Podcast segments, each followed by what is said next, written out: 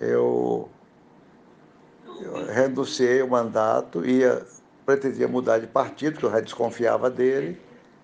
Ele foi lá na minha casa, junto com o presidente Tomás Correia, pedir para que não saísse, que a vaga estava garantida. E agora recua. Eu, eu me procurei para falar com eles hoje cedo e eles é, é voto. Então nós vamos para o voto, seja o que Deus quiser.